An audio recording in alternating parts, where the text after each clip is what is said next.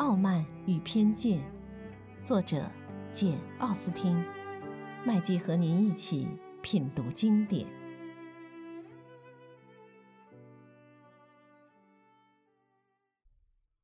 第四十四章。达西先生也不见得比伊丽莎白有多自然。他说起话来，语调并不像平常那么镇定。他问起伊丽莎白哪天离开朗伯恩。在德比郡待了多久？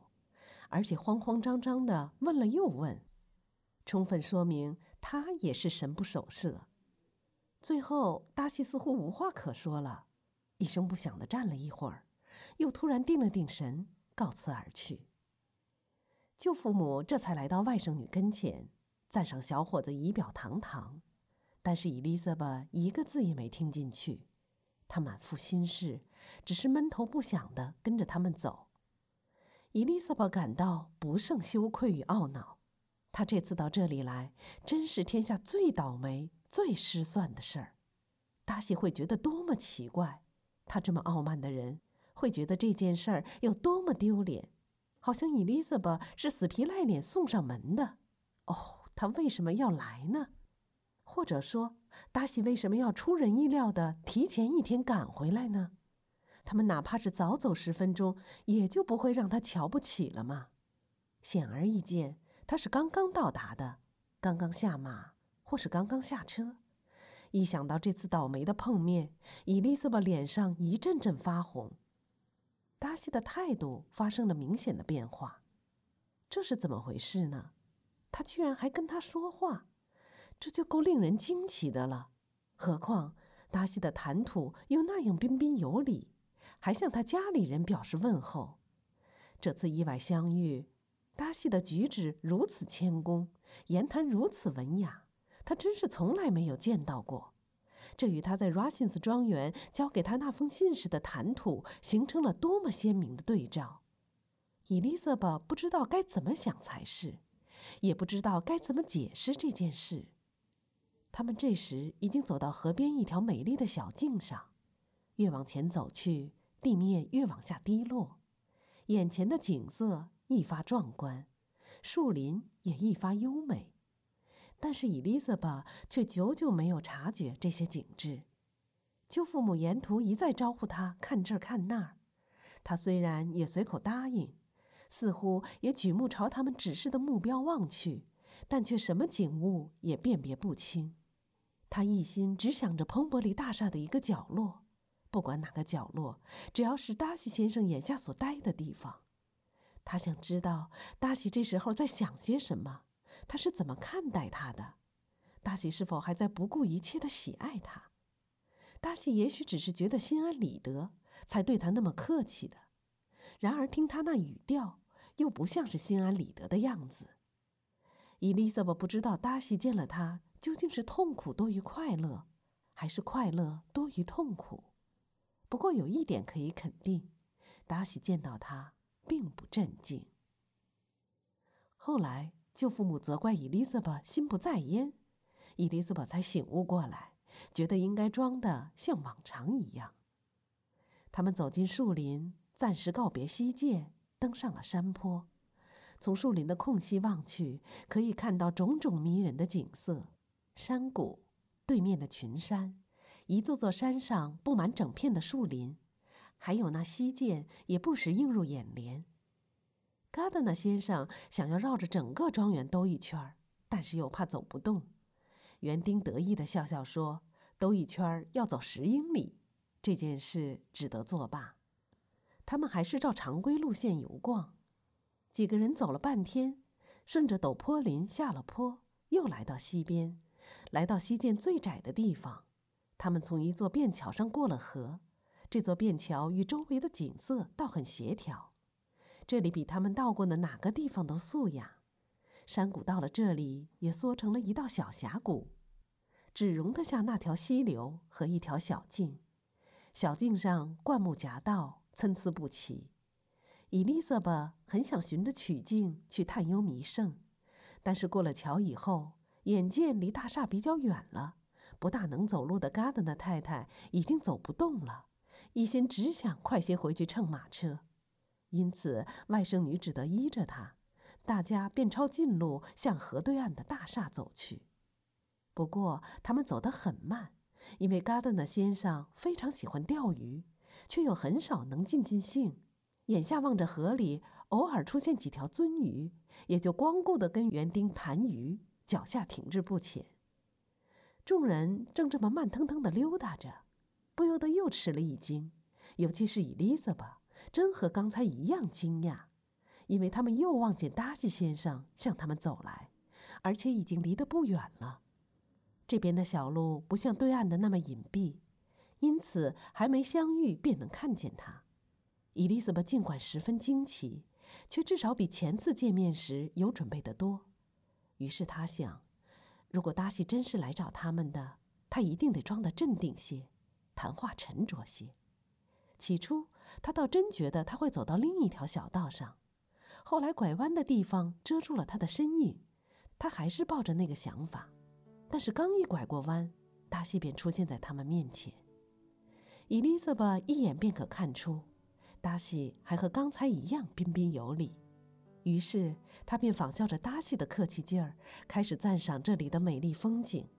但是刚说了几句妩媚动人，心里又冒出了一些令人丧气的念头。伊丽莎白觉得这样赞美彭伯里，说不定会受到人家的曲解。她脸上一红，不再作声了。卡登的太太站在后面不远的地方。达西先生见伊丽莎白又不作声了，便要求她赏个脸。给他介绍一下他那两位朋友。达西的这一礼貌举动完全出乎他的意料。想当初他向他求婚的时候，还傲慢地看不起他的某些亲友，而如今倒好，居然想要结识这些人，真让他觉得好笑。他心想，他要是知道这两位是什么人，不定会惊奇成什么样子呢？他眼下把他们错当成上流人士了。不过，他还是立刻做了介绍。当他道明他们与他的亲戚关系时，他偷偷瞟了达西一眼，看看他作何反应。心想，他也许会拔腿就跑，绝不结交如此低贱的朋友。达西了解了他们的亲戚关系之后，显然很吃惊。不过，他倒克制住了，非但没有跑掉，反而陪他们一起往回走，还跟嘎达纳先生攀谈起来。伊丽莎白不禁又高兴又得意，她感到欣慰的是，她可以让达西知道，她也有几个不丢脸的亲戚。伊丽莎白聚精会神地听着他们之间的谈话，舅父的一言一语都表明他聪明高雅，举止得体，使伊丽莎白感到洋洋得意。两人不久就谈到钓鱼，他听见达吉先生不胜客气地对舅父说。他在附近逗留期间，随时可以来这里钓鱼，同时答应借钓具给他，还点给他看溪里通常哪些地方鱼最多。卡登的太太跟伊丽莎白臂挽臂地走着，向他做了个表示惊讶的眼色。伊丽莎白嘴里没说什么，心里却极其得意。达西先生如此献殷勤，一准是为了讨好他。不过他还是万分惊奇。反复不断地问自己：“他怎么变化这么大？这是为什么呢？他不可能是为了我，不可能是看在我的面子上才把态度放得这么温和的。我在亨斯福德对他的那顿责骂，不可能导致这样的变化。他不可能还爱着我。”他们就这样，两位女士在前，两位先生在后，走了好一阵儿。后来，为了仔细观赏一种稀奇的水草，便下到了水边。等到重新上路时，他们的次序碰巧发生了点变化。事情是由嘎德纳太太引起的。原来她一上午走乏了，觉得伊丽莎白的胳膊架不起她，便想让丈夫挽着她。于是达西先生取代了嘎德纳太太的位置，和他外甥女并排走着。两人沉默了一会儿之后，还是小姐先开了口。伊丽莎白想让达西知道，她是听说达西不在家才来到他府上的，因此头一句话便说他回来的非常突然。伊丽莎白接着说道：“你的女管家告诉我们，你明天才能回来。我们离开贝克威尔以前，就听说你不会马上回到乡下。”达西承认这一切都是事实，又说因为要找管家有事，所以比同行的那伙人早到了几个钟头。他接着又说：“他们明天一早就到，他们当中也有你认识的人，宾雷先生和他的姐姐妹妹。”伊丽莎白只是微微点了点头，她立即想起他们上次提到宾雷先生的情形，从达西的脸色看来。他心里也在想着那同一情形。达西顿了顿，又说道：“这伙人里还有一个人，特别想要结识你。你在兰顿逗留期间，是否能允许我介绍舍妹与你相识？呃，不知我是否太冒昧了？”这个要求真是伊丽莎白大为惊讶，她都不知道他是如何应答达西的。伊丽莎白当即意识到，达西小姐所以想结识他，无非是受了他哥哥的鼓动。只要想到这一点，也就够叫他满意了。伊丽莎白欣慰地看到，达西对他的怨恨并没有使他真正厌恶自己。他们默默地往前走，两人都在沉思。伊丽莎白感到不安，她也不能感到心安，不过她又为之得意和高兴。达西想介绍妹妹与他相识，这真是天大的面子。他们俩很快就走到嘎德纳夫妇前头去了。等他们走到马车跟前的时候，嘎德纳夫妇还落在后面一大段路。达西先生于是就请伊丽莎白进屋坐坐，但他表示不累，两人便一道站在草坪上。碰到这种时候，本来有许多话好讲。默不作声，未免太别扭了。伊丽莎白想要开口，但又仿佛无话可讲。最后，她想起自己正在旅行，两个人便一个劲儿地谈论马特洛克和达沃河谷的景物。然而时间过得真慢，嘎德纳夫妇也走得真慢。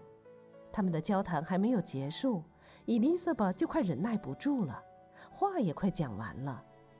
等嘎德纳夫妇来到跟前，达西先生又恳请他们大家进屋吃点点心，但是客人们谢绝了。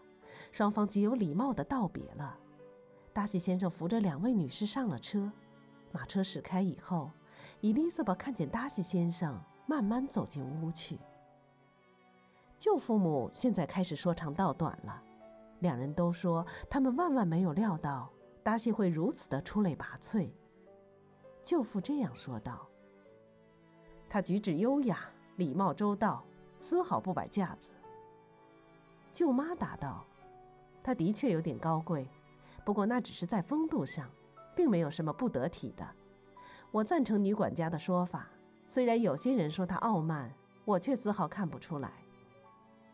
我万万没有料到他会待我们这么好，这不只是客气，还真有点殷勤呢。”其实他用不着这么殷勤，他跟伊丽莎白只有点泛泛之交罢了。”舅父说道。“当然了，丽兹。”舅妈说，“她是没有威克姆长得漂亮，或者说的确切些，她的脸蛋儿不像威克姆那样，因为威克姆那张脸还真是十分漂亮。不过，你怎么跟我说她令人讨厌呢？”伊丽莎白极力为自己辩解。说他那次在肯特遇见达西时，就觉得他比以前可爱，还说他从没见过达西像今天早上这么和蔼可亲。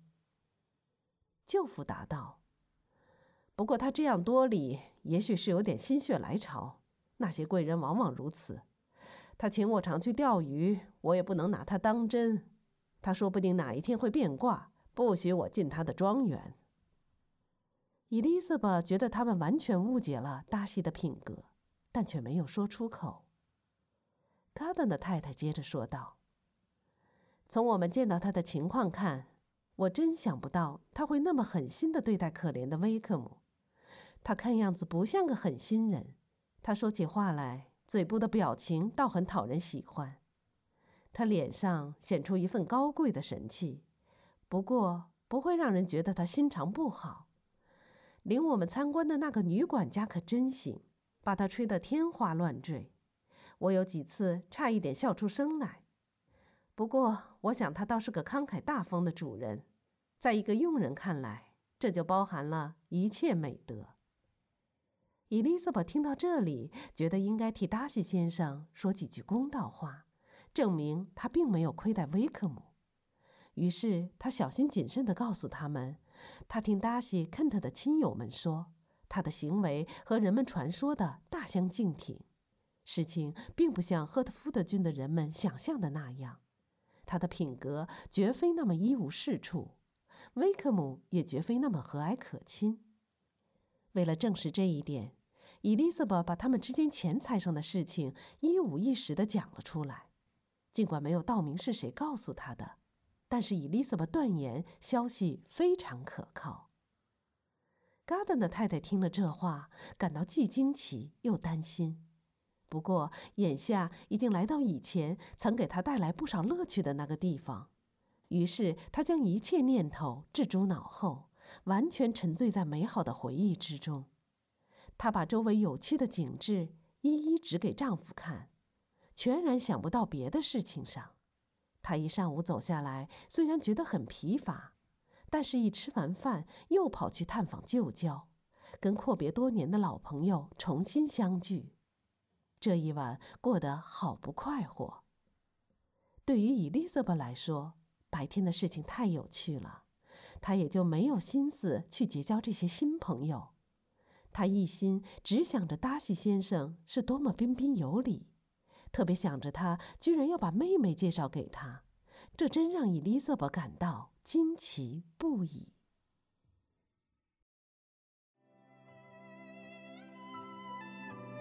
品读经典，体味人生，欢迎订阅收听。